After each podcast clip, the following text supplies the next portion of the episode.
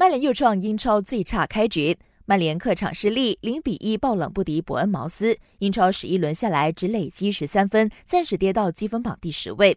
反观切尔西，在亚布拉罕挑射破门下领先，若日尼奥送点，二比一战胜沃特福德，豪取联赛五连胜。在多赛一场下，超越莱斯特城，升上第三位。利物浦则二比一险胜阿斯顿维拉，以六分优势领跑。劳尔曼城同样二比一逆转南安普顿。阿森纳则一比一战平狼队，连续三场联赛无法获胜。布莱顿二比零击退诺维奇，谢菲尔德联三比零大胜伯恩利，西汉姆二比三不敌纽卡索。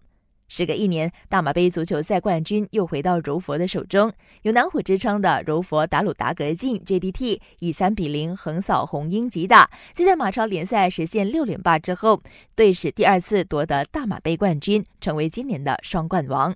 柔佛州政府随后宣布，今天为特别假期。